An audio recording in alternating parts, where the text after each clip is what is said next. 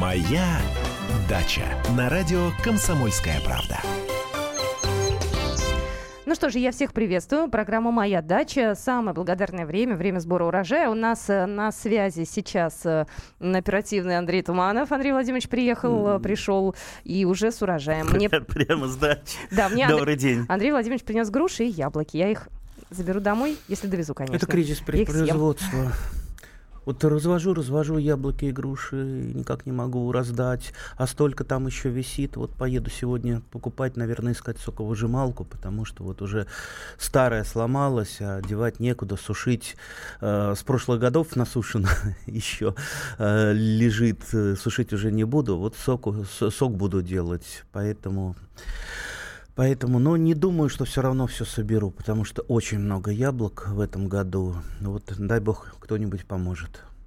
Ну, я, по крайней мере, чуть-чуть помогу. У меня несколько яблок и груш. Спасибо. Я имею в виду помощь не в съедании а. урожая, а в сборе а, урожая. Я тут сразу в другую сторону подумала. Я напоминаю, наши контакты. Можете нам звонить, писать, задавать вопросы. 8 800 200 ровно 9702 и 8 967 200 ровно 9702. А маленький только нюанс. Андрей Владимирович отвечает на вопросы такие садоводческого плана. Если у вас вопросы юридические, о том, как участок оформлен или что-то еще, это не в нашу программу. Это в программу э, «Народный адвокат». Вечером она выходит с 4 до 5.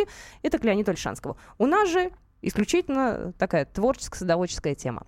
Мы планировали, вы планировали поговорить про вишни. Про вишни, да, именно. Сейчас я вот а, как раз э, на прошлой неделе сделал такой вишневый анализ, посмотрел вишни у себя и у соседей. А, ну и, конечно, много звонков, и люди пишут по поводу вишен. Кое-где а, в некоторых регионах страны а, вишни вообще сгорели в чистую. Сгорели это как? Причем там 2-3 года назад. А, усыхают ветви, и фактически вишня засыхает, ну как бы вот сгорает.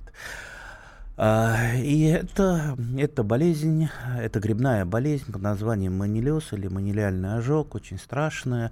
Болезнь относительно новая, вернее, может быть, даже не сама болезнь, а вот эта вот агрессивная раса, которая пришла, ну, сколько, около 6-7 лет назад, угу.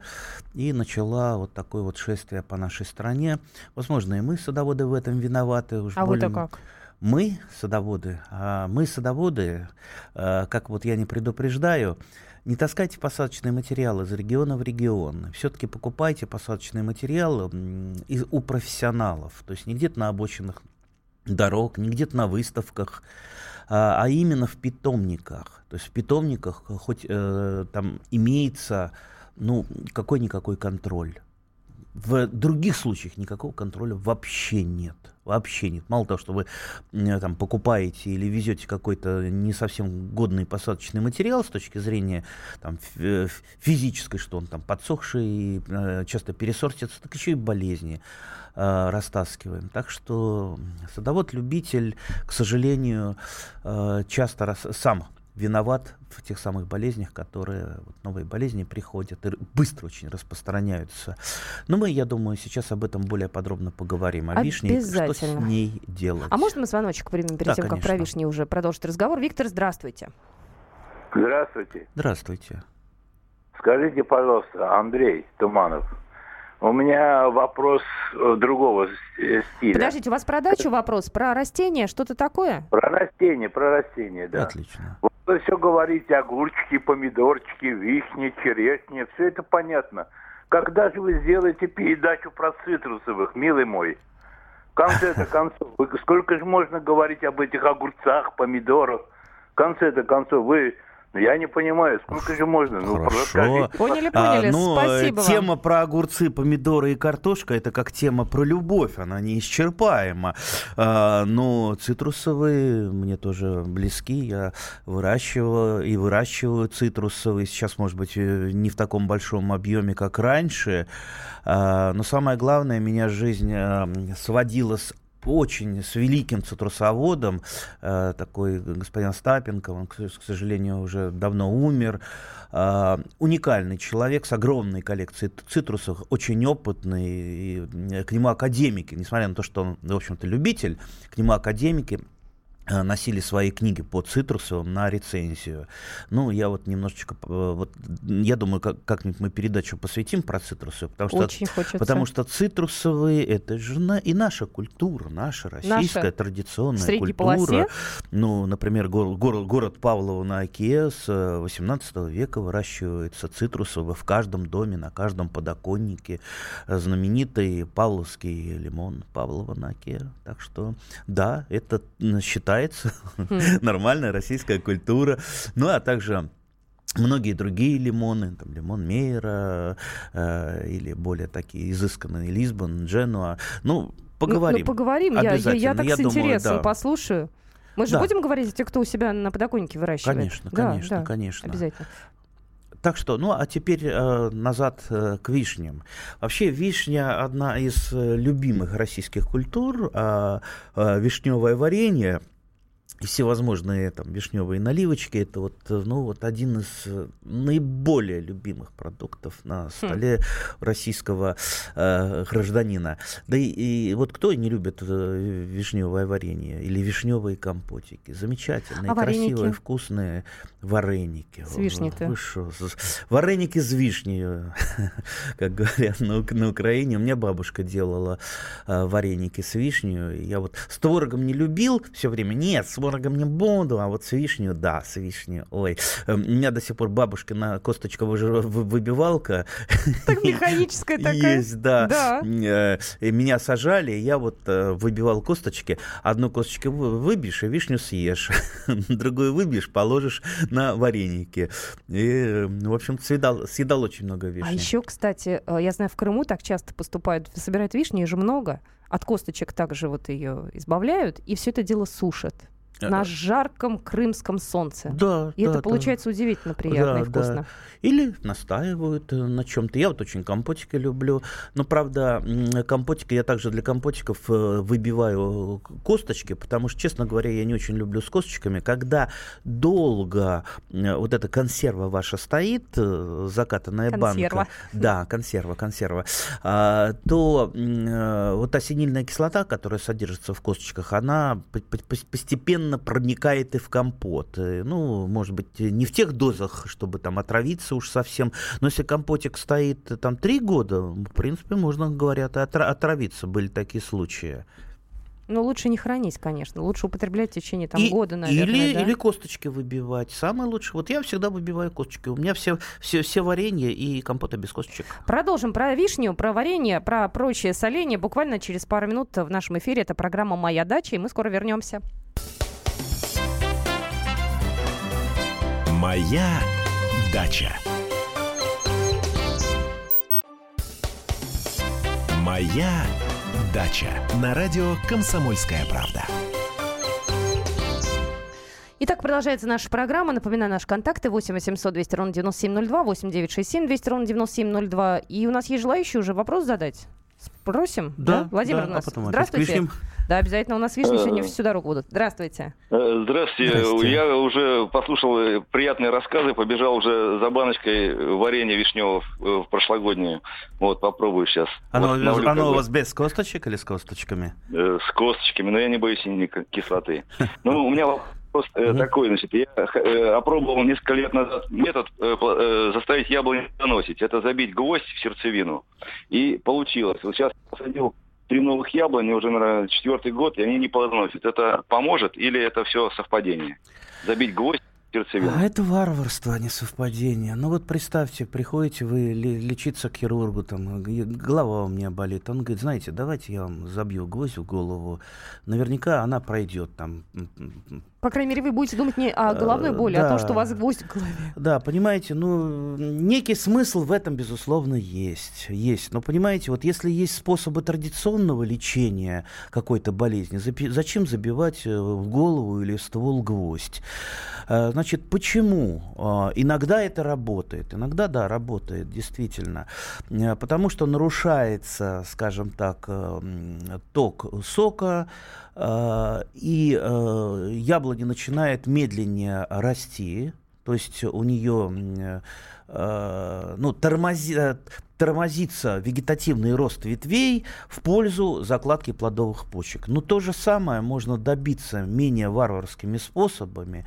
Э, ну, например, э, то же самое кольцевание. Посмотрите, что такое кольцевание, когда на ветках э, просто вы Э, ножом разрезаете кору, э, вот как это вот э, в, по, по, вокруг веточки. Угу вокруг веточки. Посмотрите, много разных способов кольцевания, там, со снятием полоски коры, там, без снятия. Со снятием я не рекомендую, потому что э, часто эта ветка погибает. Э, самый безопасный это вот просто в круговую разрезается э, кора.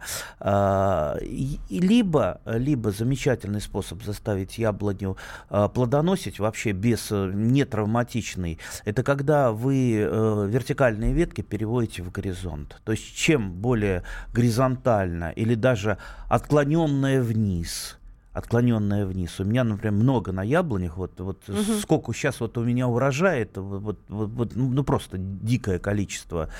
А, часть веток, они именно свисают, смотрят вниз, потому что я люблю, когда яблоня вот таким вот шатром, такой вот беседкой, куда внутрь кроны, там можно поставить лавочку и сидеть, и, и тебя за, за, закрывает эта яблоня.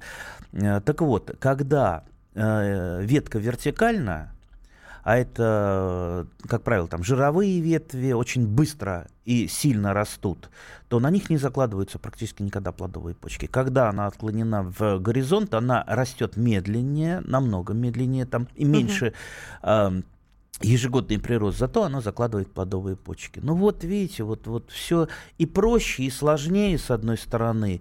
А вот это вот э, совет э, насчет гвоздян, он идет уже много-много, по-моему, десят, десятков лет. Ну это вот, э, когда ты не знаешь и не понимаешь, э, что к чему, ну вот э, советуют э, люди, такие вот э, народные околосадовые советы. Много их таких я могу привести.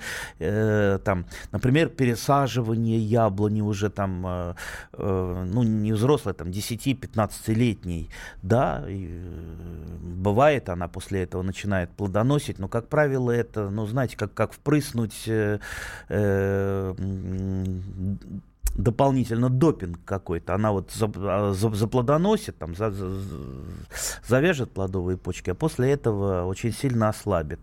А, кстати, по поводу а, кольцевания, есть, есть например, а, ну вот, к сожалению, мы не можем в подробностях поговорить. Это вот э, мы можем сделать, большие. Мы да. можем сделать об этом а, большую программу, например, в следующий раз. Да, есть, например, есть, есть например, например, кольцевание корней. Я прям себе запишу. В следующий да. раз говорим про кольцевание. Никто не против. Не только все про, за. не про, только про кольцевание, но, например, и про бороздование. То есть все операции ножом э, на ветвях и корнях э, растений, ну, то, той же яблони. А это входит входит э, в регламентные осенние работы? Просто мы же наверняка будем говорить нет, о том, как нет, сад это, готовить. Это, это весенняя Это работа, весенняя да, работа? Это весенняя ну, значит, работа. просто это куда-нибудь нужно на подкорку записать, чтобы потом весной нас об этом не спрашивать. Так что насчет гвоздя не упрощайте все, не упрощайте. И вот э, по поводу, как заставить яблоню плодоносить, воспользуйтесь вот этими классическими нормальными способами. И, конечно, помните еще о том, что э, для того, чтобы быстро яблоня заплодоносила, она вообще должна быть скороплодная. Скороплодная – это все современные сорта. То есть те, которые начинают быстро там на третий, второй, иногда даже э, год, а так обычно на третий, четвертый год плодоносить. А вот старые сорта, они могут, извините, лет, год на двенадцатый начать плодоносить. Что вы там не вбиваете и как не кольцуете. Предлагаю звоночек принять. Номер эфирного телефона 8 800 200 ровно 9702. Здравствуйте. Вы в эфире, говорите, пожалуйста. Здравствуйте. Здравствуйте. Меня зовут Сергей. Значит, мы купили землю ну вот сейчас э, практически достроили домик на ней, но когда копали фундамент, выяснилось, что где-то 20-25 сантиметров плодородного слоя, потом идет плита каменная, где-то от 15 там, до 20 сантиметров, и затем глина. А сейчас хотим разбить сад осенью там. Вот э, как бы мои соображения, что нужно экскаватором выкопать яму размером ну, скажем, полтора метра и полтора глубиной. и завести черноземом, засыпать. А где вот. вы возьмете чернозем? Ну, купим. А где вы купите? Ну, у нас продают, возят КАМАЗами прям. Ага. Ну, допустим, стройка начинается, они сейчас э, в современных условиях верхний слой бульдозерами сгребают, продают, а потом дом строят. Честно говоря, я за свою жизнь ни разу не видел, чтобы чернозем какой-то продавали, либо землю. Это либо э, торф, вот хотел спросить, не торф да, ли это? Торф, конечно, торф. Э, ну, бывает и привозят чернозем там из Курской области, но это варварство, это э, все, что называется, если из заповедника там все, все, все попилить и привезти. Потому что, потому что чернозем, как и любая почва, это живой организм. Его перевезли на другое место, он тут же рассыпется в пыль. Э, либо в, гря, гря, в грязь превратится. Поэтому чернозем, вот классический, привезенный оттуда, это он не для перемещения. А как отличить чернозем от торфа? Ну, есть какие-то наверняка ну, ну, конечно, способы. не, ну, не, ну, присма... на ощупь он ну, присмотритесь к торфу, вы увидите, что это торф. Э, Сухой? Чернозем, он, э, если развести, вот, вот э, он похож на, так, он на такую жирную жижу, похож. А, а если он высыхает, он делается такой, как, как, как как асфальт э, трескается. То есть чернозем это тоже для хозяйствования, может быть, он, в нем много питательных веществ, э, но э, с ним нужно тоже, что называется, правильно обращаться. А, так что чернозема вы не купите, и землю ниоткуда не привезете. Та земля, которая там КАМАЗами продается, это неизвестно что. Откуда она взята, и, а, и ли, ли, либо это тот же самый торф, о котором мы сейчас сказали. А торф, э, засыпите торфом, ну, будет у вас шатура. Спросите у шатурских садоводов, как они мучаются на торфе. На, на торфе очень все плохо растет. То, то есть они как раз торф, на торф, торф чем-то засыпают чтобы получить грядки. Так вот, я бы на вашем месте не стал морочиться с каменными плитами, рыть экскаваторами какие-то огромные ямы. Слушайте, а зачем вам выращивать вообще-то высокорослые э, деревья? Это, ну вот, вы развернете там настоящий Днепрогэс, там тракторами, бульдозерами э, понастроите, ну, вырастут у вас несколько высокорослых яблонь, ну, шкурка выделки не стоит это. Э, выращивайте ну, если достанете, ну, я думаю, достанете, если поедете в питомник, карлика, карлики и полукарлики. Э, насыпается, да, даже из того, что есть, можно там насыпать небольшой холмик. Ну, для начала вы изучите, э, на каких подвоях, ну, то есть найдите питомник, если у них есть карлики-полукарлики, на каких это подвоях, изучите, какая корневая систему у этих э, подвоев. Как правило, у этих подвоев мочковатая корневая система, занимающая определенный объем. То есть она не идет э, как стержень, как у высокорослых яблонь, стержневая угу. система, якорные корни вглубь, там, на глубину там, до э, там, 5 метров. Фактически, ну, иногда получается, что корневая система это отражение дерева только внизу, в земле. Представьте, какая огромная корневая система может быть быть. Так вот, а у карликов, полукарликов, она мочковатая. То есть карлики, полукарлики можно э, разводить, э, прекрасно выращивать там, где высокое состояние грунтовых вод, либо вот эта вот плита, как вы э, говорите.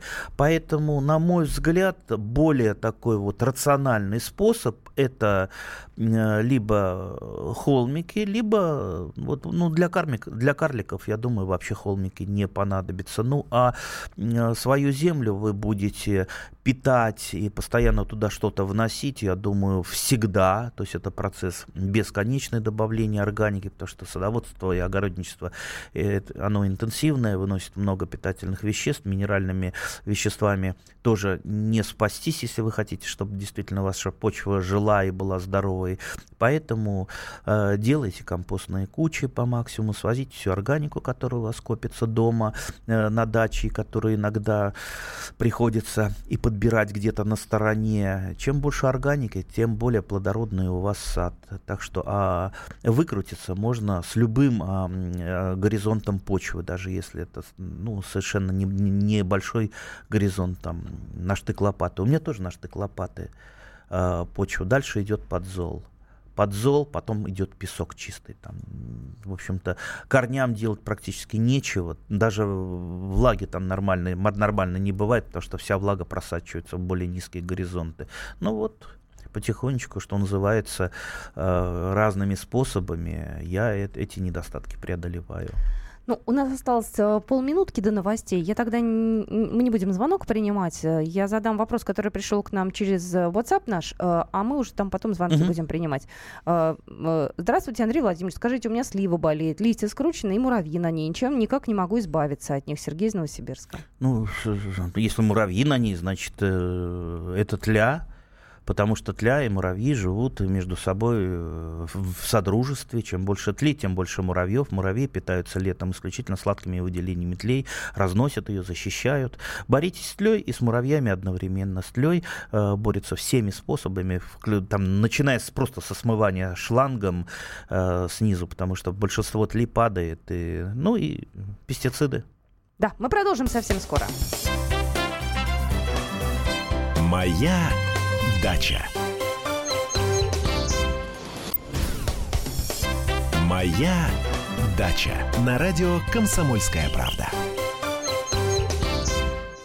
Продолжается наш прямой эфир. Я напоминаю, что вы можете позвонить к нам 8 800 200 ровно 9702 и написать 8 967 200 ровно 9702. У нас Михаил на связи. Предлагаю его и услышать в прямом эфире. Здравствуйте. Михаил. Слушаем вас. Доброе утро. У меня так вопросик к вам. Первый вопросик такой. Вот мы покупали, правда, в питомнике яблоньку молодую.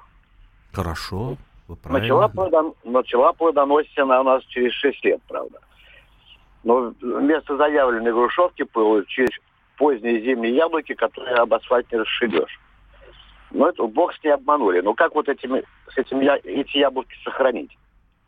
Можно ли их вообще хранить? Но если это зимние яблоки, конечно, зимние яблоки для чего нам нужны? Именно для хранения. В ящички, знаете, вот возле овощного магазина собирайте ящички такие, э, ну, которые продуваются всеми ветрами со всех сторон из такой из, из тонких таких, да? фанерок, да. Угу. Они обычно на выброс идут. Ну, можно э, попросить несколько ящичков, и все, дальше это в погреб, в подвал, то есть температура там, примерно 5 градусов, э, такая универсальная, универсальная температура для хранения всего там картошки, яблок э, и так далее. Э, тут на, надо понимать, вот почему именно в прохладе яблоко, что и картошка, это вот это живой организм, при, оно дышит, там идут биохимические процессы. Чем ниже температура, просто яблоко реже дышит, что называется, медленнее идут биохимические процессы, и оно меньше, э, ну, медленнее, э, медленнее дозревает уже там до биологической зрелости, когда оно становится ватным и невкусным. Ну, либо яблоки, э, ну, иногда сгнивают, особенно сейчас, когда очень силен, сильные болезни, разные плодовые гнили, манилиоз, дозы. Поэтому, поэтому вот, вот таким образом яблоки хранить. Больше никаких способов нет, если они у вас будут в теплой комнате лежать. Конечно, они долго не пролежат, даже зимние яблоки. Так, идем дальше. Александр, говорите, пожалуйста, в эфире. Здравствуйте. Здравствуйте. Скажите, пожалуйста, куда подевалась Китайка? Вот 20 лет, 30 лет назад полно было, сейчас как ветром сдул, найти практически невозможно. Что случилось? А зачем вы ищете-то? А почему вы ищете, а не выращиваете сами? Вот я выращиваю сам. У меня мама, мама любит варенье из китайки. Я сам из яблока не очень варенье люблю, больше из вишни, из малины. А я для нее просто веточку привил э, китайки. Все, вот эта веточка у меня. Китайка долго плодоносит так что замечательно. А, я могу подсказать, где есть замечательная желтая китайка, такая, такая красивая, как сливки, как алыча. А, это я просто набрел а, случайно на Болотной площади. Вот сейчас можете пойти посмотреть. Кстати, э, самосевом она, ну, вот э, семечками... Размножается. Можно ее размножить, да, э, этот, этот вид китайки. Скорее всего, скорее всего повторит сорт. А, так вот, на Болотной площади, недалеко от памятника Репину, Прям вот деревья. А, вот, одно дерево. Одно. Одно, одно деревце. Mm. Вот сейчас, наверное, там как раз э, яблочки поспели, можете пойти посмотреть. Потом где-то вот посерединке по серединке Александровского сада, а, ближе к манеж, э, к э, вот этой манежной, манеж, площади. манежной площади, там стоят э, две очень высокие китайки, очень красивые, то есть деревья там лет по 70, и такие лоснящиеся яблоки, вот каких сортов и то, и другое, я не знаю, но я вот там просто, я это присматриваю, что-то интересное всегда, и всегда по весне череночек срезаю и так вот а, при, прививаю на опыт, потом пробую у себя. Так что китайки есть, пожалуйста. А можно вопрос от чайника? А чем китайка отличается от ранетки? Мне казалось, что это похожие яблочки маленькие такие. Нет, это разные же вещи. Но я понимаю, что у меня вопрос Нет, абсолютно... Ну, скажем так, это, это все-таки, ну, скажем, такие обобщающие названия китайки. Ну, ки китайками называют просто, ну, не крупные, Маленькие. не крупные яблони. А вообще... А, а ранетки-то что тогда? Ну, э, ранетками тоже называют не крупные яблони. Хотя все это, значит, производное. А ведь, ведь есть э, ренеты, целая группа сортов. А, там, например, Ренет Отцовский у меня есть э, прекрасное э, яблоко. То есть вот это вот производные такие вот немножечко упрощенные слова. Угу. Так что, ну а китайки еще там райское яблочко. Да, есть такое да, название, да. Называют не крупные яблоки, обычно называют. Поняла. 8 800 200 ровно 9702. Виктор, здравствуйте. Да, здрасте. Здрасте. Андрей Владимирович, вот э, вы про вишню начали говорить там в начале. Да. А вот как вот, э, вот чтобы действительно не покупать, вот самому, э, так сказать, умножить их количество. Вот есть которые растут ну, от земли, как бы, вот эти... Порослевые. Поросли, да.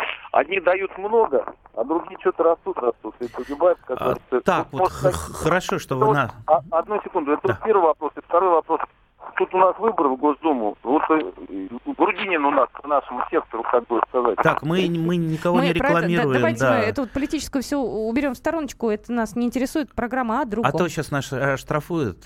Слушайте, не об этом разговор, да. А, лучше про вишни. Про вишни. А, так вот, так вот, а, да, в основном вишня размножается порослью, но я, например, давным-давно размножаю вишню исключительно прививкой, потому что поросль в основном у нас процентов 90 порослевая вишня, это вишня Владимирская. Почему-то у нас ее жутко любят, хотя вишня Владимирская, она, во-первых, это самый бесплодный сорт. Без запылителя она практически не плодоносит, бывает так, что он цветет э, рясно, цветет э, там э, все белым-бело, при, при этом завязывается всего несколько, несколько вишенок. Вроде бы вишни есть, как же у меня вот опылитель, у меня много вишен.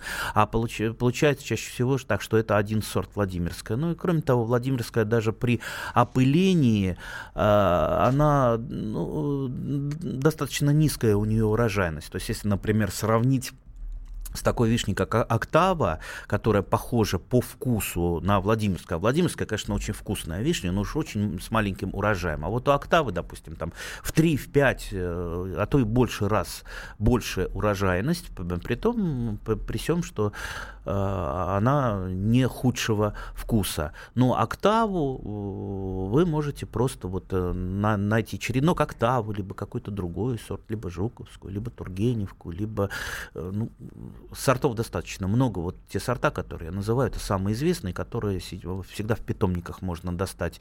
А, они там, кстати, тоже чаще всего привитые. Вот так вот получается, что покупают в питомнике привитую вишню, потом а, она, допустим, начинает подсыхать из-за манилиоза, а, теряет часть кроны, и, естественно, угу. она тут же пытается скомпенсировать порослью. У нее начинается активное порослеобразование, люди откапывают поросли и получают ту самую Владимирскую Э, которые не, и не очень хорошие. Поэтому я советую учиться прививать, тогда сможете иметь разнообразие сортов вишни, плюс э, мешать вишню с черешней. Вот у меня, например, практически на всех вишнях привита черешня, она мне дает и черешни много, и плюс в годы во влажные, когда, например, буйствует э, тот же кокомикоз, это тоже грибная болезнь, как манилиоз, что приводит э, на неустойчивых сортах э, к раннему листопаду, а вот черешня хоть бы хны, она своими мощными э, листьями продолжает э, собирать солнечную энергию и кормить, что называется, вишней. И вишня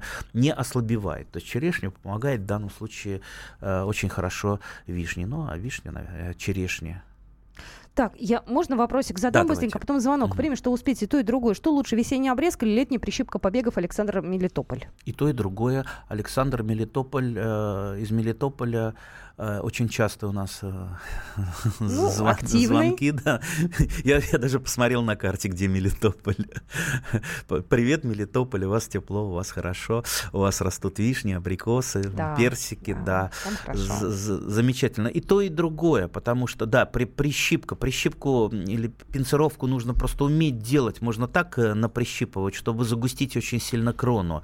Прищипка, во-первых, должна она быть параллельно с выломкой лишних побегов, побегах. Э, некоторый побег, э, там грех прищипывать, э, он явно не туда растет, его лучше выломать, пока он не одревеснел. Либо отклонить, если он смотрит не в ту сторону, а вам надо его перенаправить, либо проволокой, либо там веревочкой куда-то куда подвязать. Ну и, конечно, как последний штрих вот у художника, вот он нарисовал картину, ему там несколько штрихов надо уже и в рамочку в золотую, это уже весенняя обрезка. Ну что же, теперь звоночек, мы успеваем, у нас минута осталась. Здравствуйте. А, доброе утро. Здрасте. Скажите, пожалуйста, после самосева через какое время начнет плодоносить грецкий орех? Ой, не у, скоро. Нас, у нас в Подмосковье. Не скоро. А самосев-то откуда? С какого э, ореха? Надеюсь, вы не, не с юга привезли их? Нет, нет, нет, со школьного участка. Это начала подбирать эти ростки года три назад. Это точно грецкий орех у вас? Не какой-то другой? Орехов-то много похожих на грецкий. А, значит, я думаю, год на 12-15 не раньше. Так что не ждите быстрого урожая. Скорее всего, если грецкий орех, это сорт идеал, который до- достаточно давнишний, ему уже там не один десяток лет, он испытан в нашей зоне и неплохо растет и плодоносит.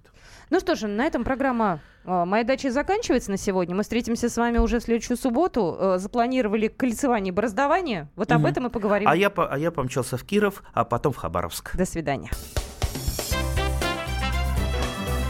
«Моя дача».